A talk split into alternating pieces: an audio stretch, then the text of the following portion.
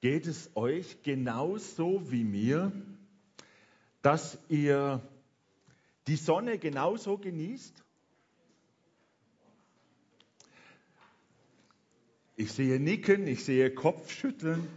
Ähm, also ich bin sehr dankbar dafür, dass jetzt eine Zeit kommt, eine Jahreszeit, wo die Sonne rauskommt und man, also ich, also ich muss mich da manchmal strecken. Es ist angenehm, ähm, man kann rausschauen, ich genieße es, wenn es anfängt grün zu werden, das Braun lässt uns, lässt, lassen wir hinter uns, es wird langsam bunt, äh, ich kann das genießen. Und vielleicht stimmt ihr mir zu, ihr sagt, ja, in meinem Leben, da gab es, oder vielleicht bin ich sogar gerade in so einer Phase drin, es geht mir saugut.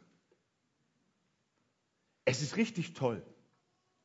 Und neben dem, dass mein Leben, der Alltag, vielleicht die Beziehung zu meiner Frau, die Beziehung zu meinen Kindern, im Beruf läuft es gerade gut, der Verdienst steigt und es flutscht einfach so, die Projekte laufen, dass da die Beziehung mit Gott in Ordnung ist, mich überrascht es nicht.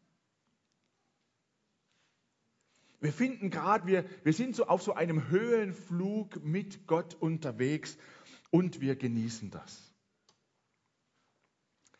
Aber wer so wie ich schon ein klein bisschen älter ist, also ich sehe nicht nur alt aus, ich bin auch schon ein klein wenig älter, der hat in seinem Leben Dinge erlebt, wo er gedacht hat, na, in meinem Leben war nicht immer ein Höhenflug. In meinem Leben, da war nicht immer, dass die Sonne schien, sondern ich kenne auch andere Zeiten. Und da seid ihr in Klagenfurt, ja, darf ich sagen, ein bisschen privilegiert. Ihr habt ja nicht immer Sonnenschein. Also wenn ich an Klagenfurt denke, und ab und zu bin ich ja da in Klagenfurt, da gibt es so Phasen von Nebel.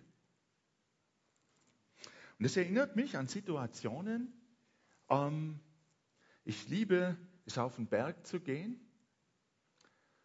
Und ich kann mich erinnern, ich habe das ein paar Mal erlebt, du bist oben auf dem Berg, genießt das und dann auf einmal siehst du, umso, umso über so einen Rücken drüber folgt Nebel ein. Noch ist er ein Stückel weg. Aber der ist ja erstaunlich schnell da. Und auf einmal wird es nicht, ist es nicht mehr warm, sondern er schiebt sich, der Nebel, die Wolke schiebt sich zwischen Sonne und mir und es fängt an, kühler zu werden. Man bleibt stehen, man ist ein bisschen geschwitzt, man nimmt den Rucksack runter, man zieht die Jacke raus, es wird kalt. Und mit dem der Nebel kommt, die Wolke kommt, wird es nicht nur kalt, es wird feucht. Man merkt auf einmal, die Jacke wird nass. Es wird unangenehm. Man hat keine Sicht mehr. Das Sichtfeld, Blickfeld wird immer enger, es schränkt sich ein. Selbst die Stimme kriegt einen anderen Klang. Man hört andere nicht mehr, das hört sich alles dumpf an. Und ich empfinde, das ist ein, das ist ein schwaches Bild für Situationen, die wir in unserem Leben erleben können. Auf einmal sieht die Welt nicht mehr so rosig und sonnig aus. Und das, was man mir vor einem halben Jahr oder so geschickt hat, worüber ich predigen soll, waren zwei Verse aus dem Psalm 22. Und das ist eine Situation, ich nehme den ganzen Psalm heute, ähm, die finde ich durchaus herausfordernd. Wir erleben das vielleicht, dieser Nebel, dieses Beklemmende, dieses keine Fernsicht mehr zu haben, sondern nur noch gerade ein paar Meter weit schauen zu können, nur noch fast die eigene Stimme zu hören und die hört sich so dumpf an, wenn auf einmal in unsere Beziehung zu unserem Ehepartner eine richtige Krise reinkommt.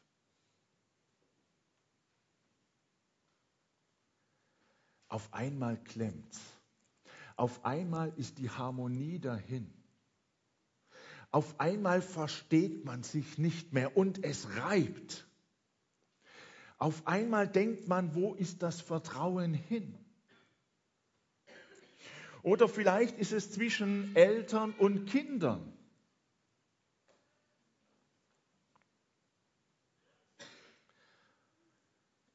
Man hat vielleicht so einen 20 oder 20, einen 20-jährigen Sohn, eine 20-jährige Tochter. Und anstatt dass die zu, weiter zur Schule geht, die Ausbildung macht, bleibt die einfach daheim.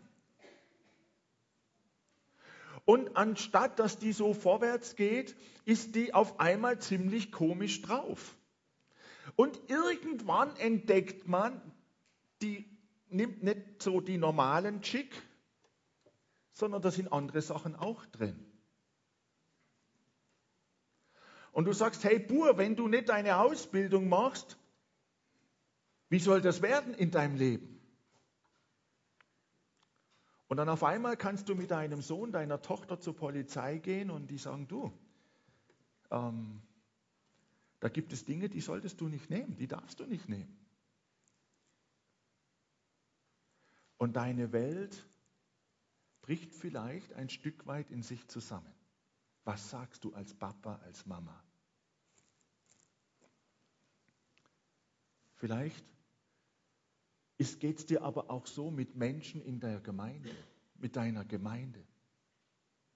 Du hast dich 20 Jahre investiert, du hast alles gegeben. Und auf einmal hast du den Eindruck, die Beziehungen in die Gemeinde hin zerbröseln man versteht dich nicht mehr. Es werden dir Dinge unterstellt, die du in deinen Augen nicht getan hast. Und es zerbröckelt und es wird kalt. Es wird dumpf. Und du gehst zu Gott und du hast den Eindruck, er hört dich nicht. Das ist nicht Alltag. Aber viele von uns haben Situationen, in denen sie solche Dinge erlebt haben oder vielleicht auch drinstecken. Wir genießen den Sonnenschein. Aber unser Leben ist bei weitem nicht immer solch ein Sonnenschein. Und wenn wir heute in den Psalm 22 hineinschauen, dann entdecken wir jemanden, der eine krasse Situation mitmacht. Und der Autor ist David, der gute Mann ähm, ist schon länger nicht mehr da. Und interessant ist, dass Jesus diesen Psalm am Kreuz später zitiert. Ich möchte euch einige Verse vorlesen aus diesem Psalm. Er startet. Mein Gott, mein Gott, warum hast du mich verlassen? Ich schreie, aber keine Hilfe ist in Sicht.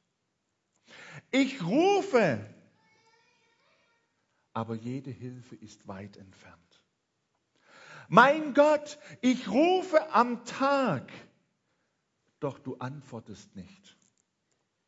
Ich rufe in der Nacht, und komme nicht zur Ruhe. Ich springe einige Verse weiter. Ab Vers 7. Ich aber bin kein Mensch mehr, nur noch ein Wurm. Zum Spott der Menschen bin ich geworden. Das ganze Volk verabscheut mich. Alle, die mich sehen, verhöhnen mich. Sie verziehen den Mund und schütteln den Kopf.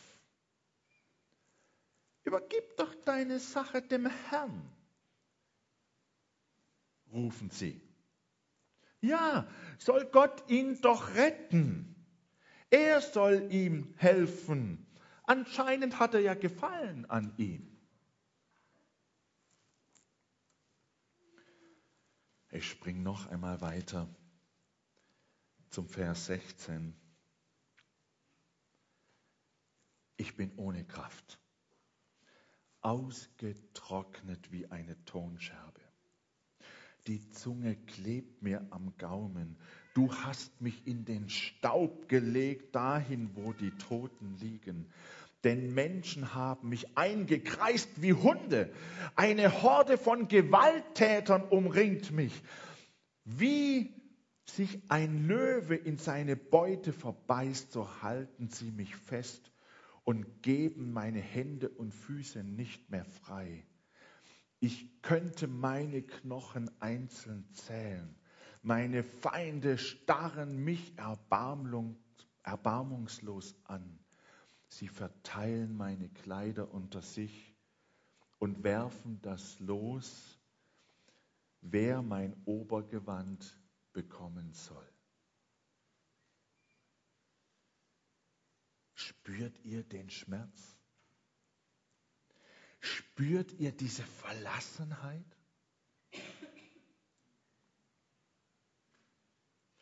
Und dann ist immer wieder zwischenhinein ein, sind ganz andere Verse, sie klingen so anders.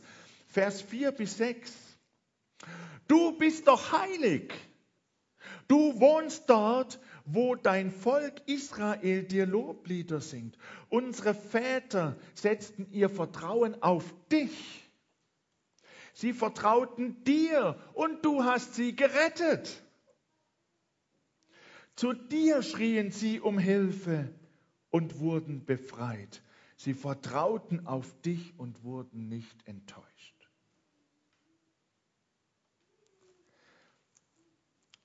Vers 10.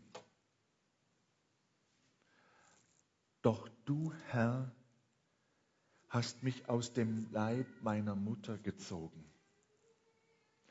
Du ließt mich an ihrer Brust Vertrauen fassen. Seit mein Leben begann, bin ich ganz auf dich angewiesen. Von Mutterleib an bist du mein Gott. Bleib doch jetzt nicht fern. Die Not ist so bedrohlich nahe. Und da ist niemand, der mir hilft. Und einen letzten Vers, Vers 20. Du aber, Herr, bleib nicht fern von mir. Du bist doch meine Kraft. Schnell, komm mir zu Hilfe.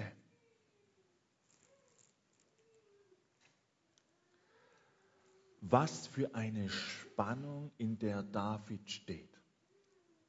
Was für eine Situation, die wir manchmal in unserem Leben erleben können, wo es uns hin und her reißt. Da ist ein Schmerz da und dann haben wir Gott. Wir wollen ihn nicht verlassen, wir stellen ihn auch nicht in Frage, aber er handelt auch nicht so, wie wir uns das vorstellen. Ihr habt Menschen unter euch, die durch ein Spannungsfeld gehen, ich kann mir es nicht vorstellen. Die Heimat verlassen, Mama und Papa wahrscheinlich nie wieder sehen.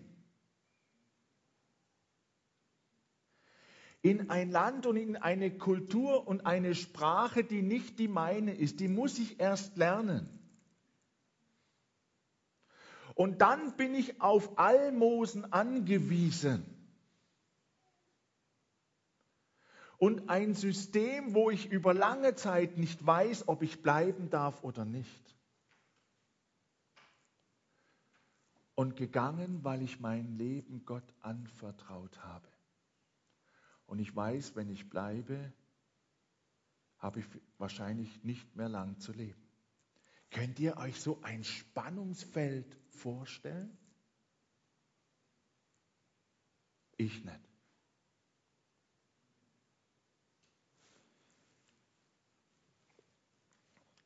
von Gott verlassen. Das ist ein steiles Wort, oder? Was David hier schreibt. Mein Gott, mein Gott, warum hast du mich verlassen? Wie, ich habe mir die Frage gestellt, wie kommt David zu dieser Sichtweise? Ist David nicht ein Mann Gottes? Ist er nicht ein Freund Gottes? Ist er nicht ein Mann nach dem Herzen Gottes? Und David schreibt, mein Gott, mein Gott, warum hast du mich verlassen? Passt das zusammen? Wie kam er hin? Nun, ich habe mir überlegt, welche Situation könnte es gewesen sein, in der er diesen Psalm verfasst hat. War es in einer Situation, als er am Königshof bei Saul war, gedient hat, immer wieder den Saul zu guter Laune gebracht hat, dass der Dämon, den Saul geplagt hatte, verschwand und der Saul ihn verfolgt, als er den Speer nach ihm schleudert? Was hatte er verbrochen?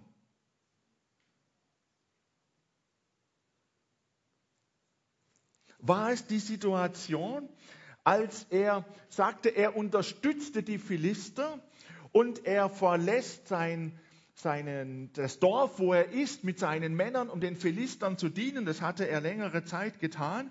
Die Philister sagen, nee, das geht nicht. Die Obersten, der könnte uns in den Rücken fallen. Und er kommt in sein Dorf zurück und es ist abgebrannt die Frauen entführt, die Kinder entführt und seine eigenen Männer wollen ihn steinigen. Die Amalekiter haben sie ihn genommen. Ist es die Situation, als ihm klar wird, was er getan hat mit dem Mann von Bathseba? Als Nathan zu ihm sprach? Ist es Zeit, ist es der Zeitpunkt, als Gott ihn zur Rechenschaft zieht für die Volkszählung? Ist es die Zeit, als Absalom, sein eigener Sohn, ihm den Tod wünscht, ihn verfolgt, dass er fliehen muss? Er muss vor dem eigenen Sohn davonlaufen. Der hat ihn betrogen. Hey, ihr Lieben, das sind krasse Situationen. Wir haben ich habe keinen Anhaltspunkt gefunden, wo wir sagen könnten, dieses eine Ereignis. Aber das müssen wir auch nicht. Wir erleben hier einen Mann, einen Mann Gottes, einen Mann des Glaubens, der schreit, mein Gott, mein Gott, warum hast du mich verlassen? Wie kommt er zu dieser Sicht?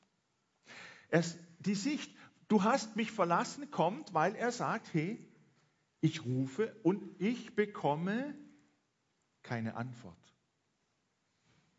Er hat eine Erwartung an Gott und Gott reagiert nicht so, wie er sich das vorstellt. Und seine Schlussfolgerung ist, du hast mich verlassen. Ich rufe dich an am Tag. Ich bekomme keine Antwort. Ich rufe in der Nacht und ich komme in der Nacht nicht zur Ruhe. Ich erinnere mich an eine Zeit. Du gehst um halb elf ins Bett und bist froh, dass du überhaupt einschläfst. Und irgendwann so um halb eins, eins, wirst du wach.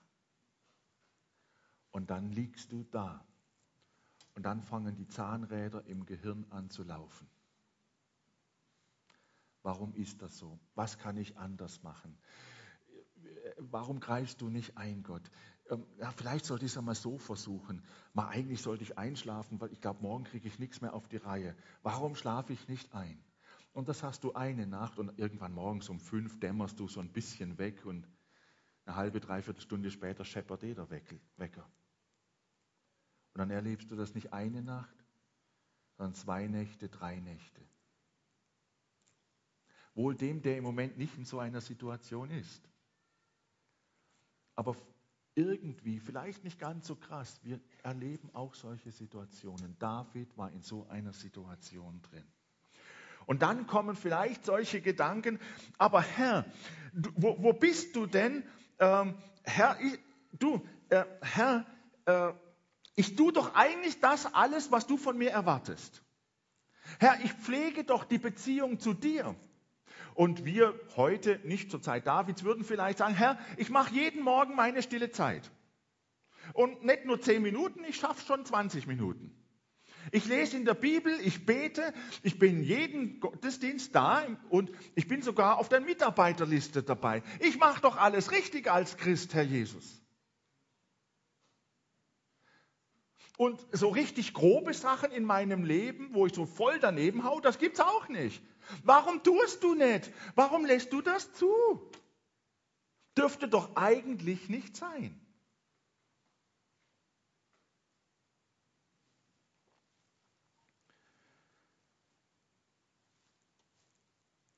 Herr, warum hast du mich verlassen?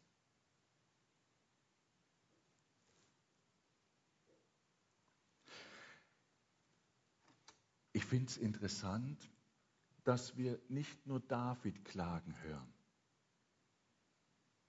Wir haben in der Bibel eine ganze Reihe von Menschen, die mit ihrem Elend zu Gott kommen. Ich denke da an einen Hiob. Nun, er hat ja sogar ein Sprichwort geprägt. Ja?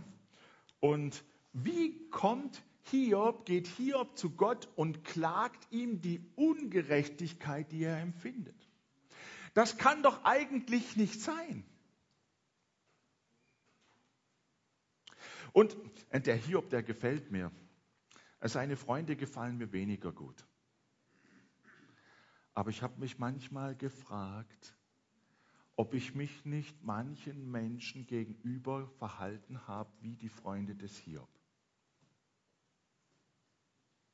Da ringt jemand mit seinem Elend und er ringt mit Gott. Und das ist eine Spannung, die, die niemand gerne erlebt. Und dann hat man Freunde drumherum und die sind nicht in der Lage, die Spannung auszuhalten. Und die wollen das Ringen, das ich mit Gott habe, abkürzen. Ich meine, die Freunde des Hiob wussten ja, was der Hiob falsch macht. Also Hiob, du hast so viel Elend, also muss es in deinem Leben Sünde geben. Und jetzt bitte erzählt mir nicht, dass dieses Denken vor 4000 Jahren nur war. Also ich habe es selber gehört. Ich habe es heute in unserer Zeit gehört. Wenn es dir so schlecht geht oder deine Frau Krebs hat, dann muss es Sünde in ihrem Leben geben. Hat man ihr öffentlich im Gottesdienst an den Kopf geworfen. Solches Denken gibt es und solches Reden gibt es.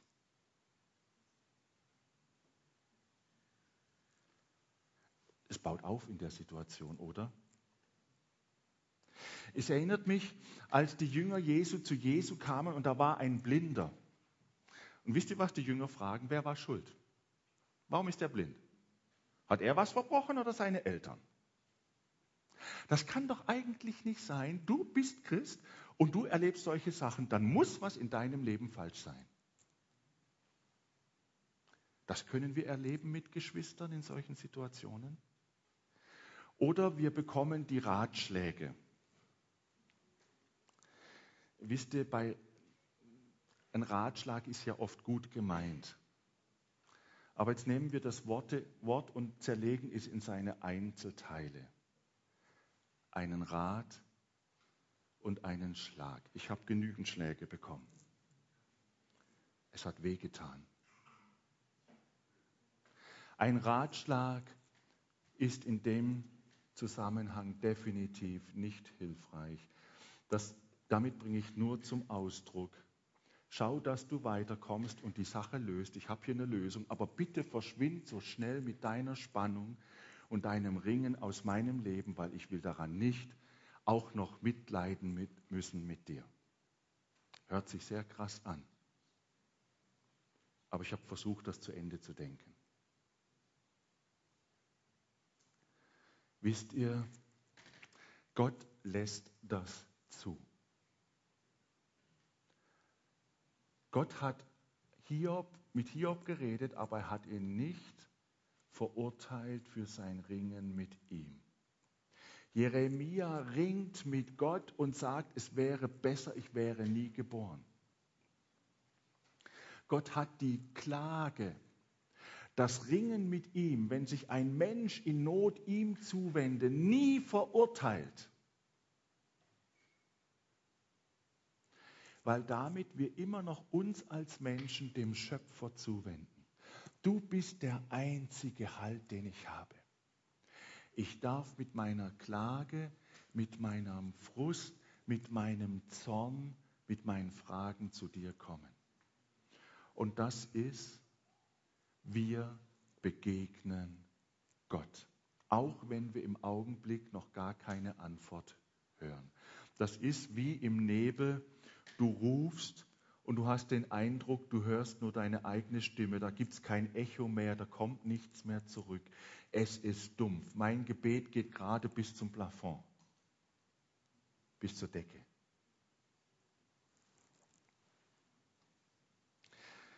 Und jetzt kommt, du bist ja nicht nur allein. Jetzt gibt es andere Menschen um dich herum. Und hier sagt David, er wird verspottet. Sie verurteilen ihn. Und er findet sehr klare Worte, wie ihn die, die Gegner verurteilen. Ähm, und wie ich das schon erwähnt habe, mit manchen Geschwistern in der Situation, die einem dann die Ratschläge geben. Er erlebt es sogar so, dass er körperliche Schmerzen hat in dieser ganzen Situation. Hat David in der Situation zu wenig Glauben gehabt? Was meint ihr? War sein Glauben am Schwanken? War er dabei, seinen Glauben zu verlieren? Oder war seine Beziehung zu Gott zerbrochen? Nein. Nein, ihr Lieben, es ist eine Lüge, wenn wir meinen, als Christen ist unser Leben nur ein Leben im Sonnenschein. Gott schenkt uns Sonnenscheinzeiten und ich genieße sie. Ich bin dankbar dafür. Ich bin nicht davon überzeugt, dass ein Christ fortwährend leiden muss. Aber es gibt die Situationen, in denen wir leiden, in denen es schwer wird und das kann in verschiedenen Tiefen gehen. Ich erinnere mich persönlich an eine Situation am Anfang unseres Dienstes. Wir hatten von unserer Mission den Auftrag, wir haben gerade gewechselt von einer Schule und sollten in Villach äh, in, in Spital dann anfangen, die Arbeit zu machen. Ich war Monate unterwegs, habe Freunde gesucht, die uns unterstützen. Sie haben gesagt, wir unterstützen dich. Und wenn man das zusammengerechnet hat, das hat gepasst. Und dann sind wir nach Spital gezogen, waren drei Monate da und dann ist es so Anfang Dezember. Und dann kommt der Anruf vom Finanzminister der Mission. Also wenn sich jetzt nicht bald was tut, dann müsst ihr zurückkommen. Euer Konto ist tief, tief rot. Und ich habe die Welt nicht verstanden. Herr, das passt doch hier. Wir werden doch gebraucht. Wir sind doch herzlich aufgenommen worden. Die Leute haben es mir versprochen. Ich habe es mir doch alles aufgeschrieben, weil er was zugesagt hat. Wie kann es das sein, dass das Konto so im Minus ist? Und selbst wenn man ein bescheidenes Einkommen hat, können ruckzuck 5.000, 6.000 Euro. Für mich war das eine Wahnsinnssumme und ich konnte nicht schlafen. Ich habe es nicht verstanden.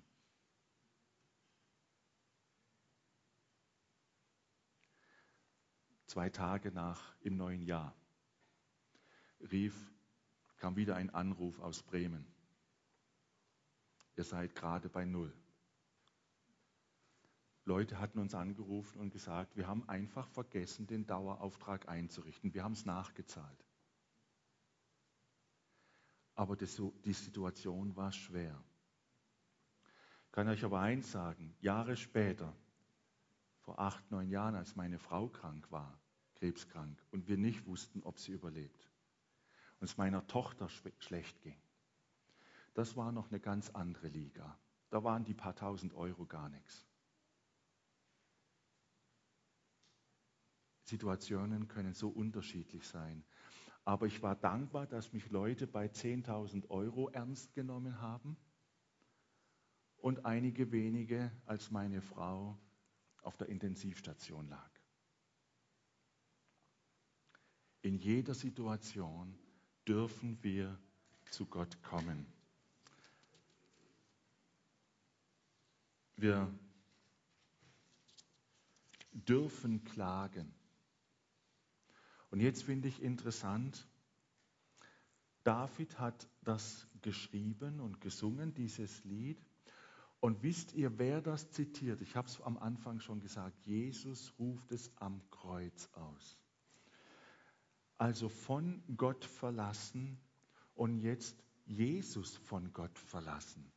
Wie kann das sein, dass Gott, Jesus, der Mensch geworden ist, am Kreuz hängt und sagt, mein Gott, nicht irgendein Gott, mein Gott, mein Vater im Himmel, warum hast du mich verlassen? Wie kann es sein, dass das Jesus sagt? Also ich kriege das theologisch nicht auf die Reihe. Und das, was man so hochintelligent geschriebenes lesen kann, hat mich bis jetzt auch nicht überzeugt. Ich verstehe es einfach nicht, aber ich kriege einen Schmerz mit. Wie kann Jesus, Gott und Mensch zugleich von Gott, seinem Vater, verlassen sein? Wie kann er das so erleben?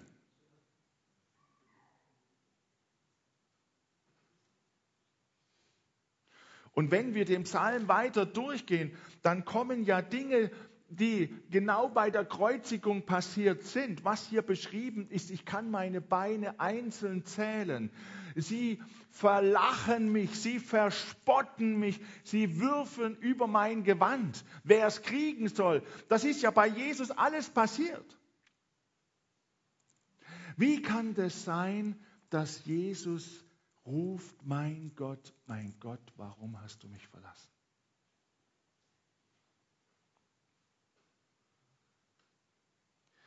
Ich finde diesen, ich finde es einfach überwältigend.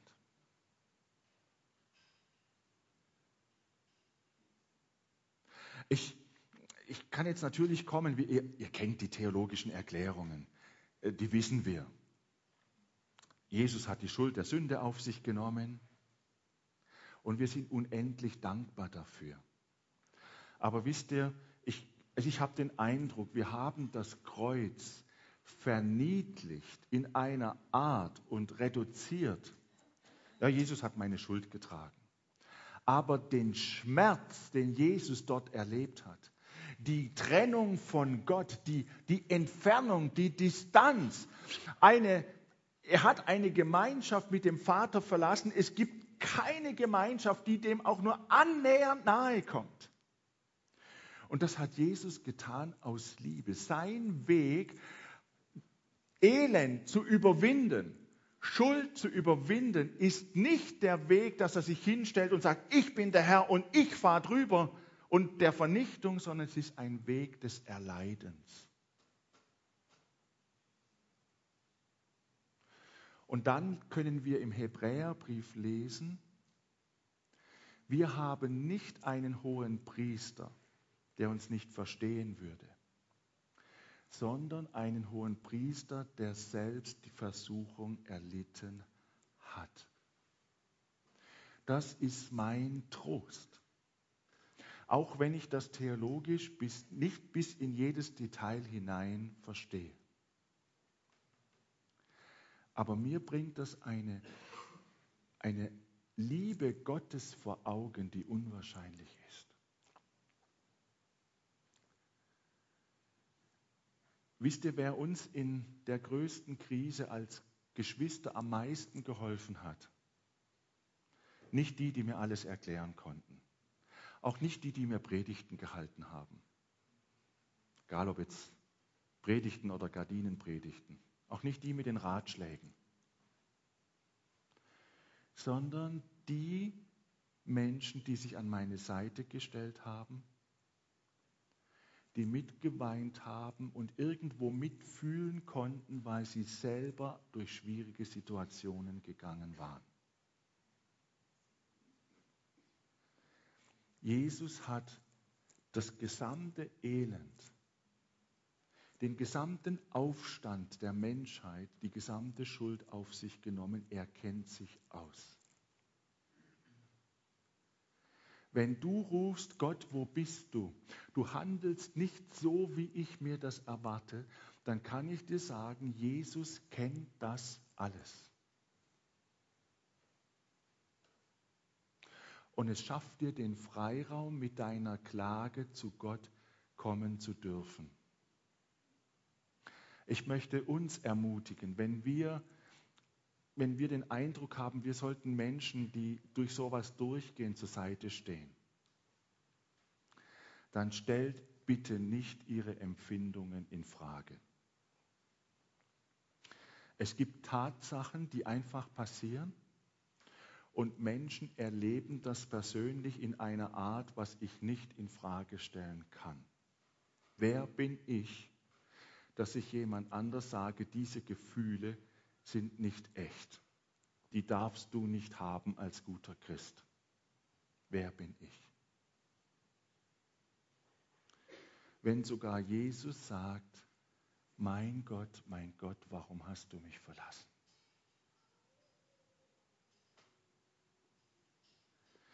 Und ich bin dankbar, dass dieser Psalm hier nicht aufhört.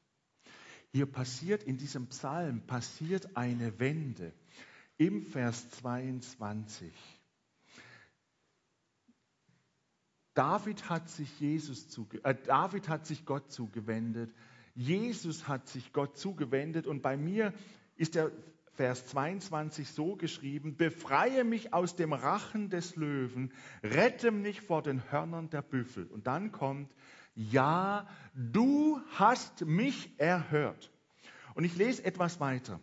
Ich will meinen Brüdern verkünden, wie groß du bist. Mitten in der Gemeinde will ich dir Loblieder singen. Alle, die ihr vor dem Haus, vor dem Herrn Ehrfurcht habt, preist ihn, all ihr Nachkommen Jakobs, gebt ihm die Ehre. Begegnet ihm mit Demut und Verehrung, all ihr Nachkommen Israels, denn der Herr hat sich von der Not des Hilflosen nicht abgewandt und seine Leiden nicht verachtet. Ja, der Herr hat sein Angesicht nicht vor ihm verhüllt, sondern auf ihn gehört, als er um Hilfe rief. Und jetzt spricht er hier, er spricht uns etwas zu. David hat es erlebt, Jesus hat es erlebt. Gott hat seinen Sohn nicht im Tod gelassen. Gott hat ihn nicht allein gelassen, sondern er hat ihn erhöht, er hat ihn auferweckt aus dem Tod. Und er spricht David, viele hundert Jahre bevor Jesus da war, spricht davon, dieses Heil wird ewiges Leben geben. Es ist ein, Herr, das, ein Heil, das zur allgemeinen Umkehr nicht nur Israels, sondern auch der Völker und der Heiden führt. Also von uns. Das ist die Grundlage, dass wir heute an Gott glauben können. Er spricht von einem, alle Völker werden ihn anbeten. Und er, der, der gelitten hat, wird herrschen über alle Völker. Jesus ist der Herr. Diese Perspektive hilft mir, in, mein, in, den Dingen, die mich herausfordern, zu sagen, am Ende steht Gottes Sieg. Das ist kein billiges, du, alles wird gut. Kennt ihr das bei Kindern? Heile, heile Gänschen. So, wird schon wieder gut. Ist nicht so schlimm, stell dich nicht so an. Nein, nein, überhaupt nicht. Aber wisst ihr, das, was Jesus durchgemacht hat mit mein Gott, mein Gott, warum hast du mich verlassen, führt dazu, dass es am Ende eine Gemeinschaft gibt mit Gott, die durch nichts mehr gestört wird. Da denke ich an das Ende von Offenbarung. Gott kriegt das hin. Und dann heißt es, der Tod, die Sünde, der Teufel sind besiegt, sie sind nicht mehr da. Und dann ist eine Gemeinschaft auch auf unserer Ebene zwischenmenschlich möglich, die nicht durch nichts mehr getrübt wird. Und dann ist eine Gemeinschaft von uns Menschen mit dem Rest der Schöpfung Gottes möglich, die durch nichts mehr getrübt wird. Brauchen wir uns keine Gedanken mehr um Umweltverschmutzung machen. Das wird es alles nicht mehr geben.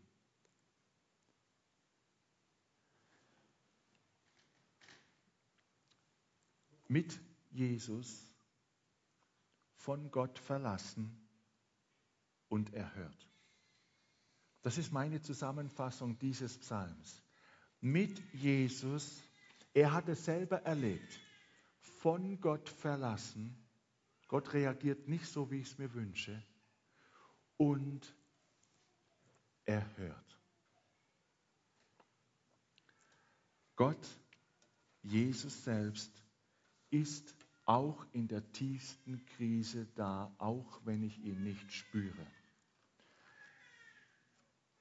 Als Geschwister können wir diese Nähe Gottes, auch wenn es jemand anders nicht spürt, zum Ausdruck bringen, indem wir uns zur Seite stellen, mit weinen, mit beten. Aber bitte nicht mit Ratschlägen. Bitte nicht mit richtiger Theologie im Sinne von ja, einfach etwas überstülpen sondern mit zur Seite stellen und helfen, hier ist dein Gott, hier ist dein Jesus.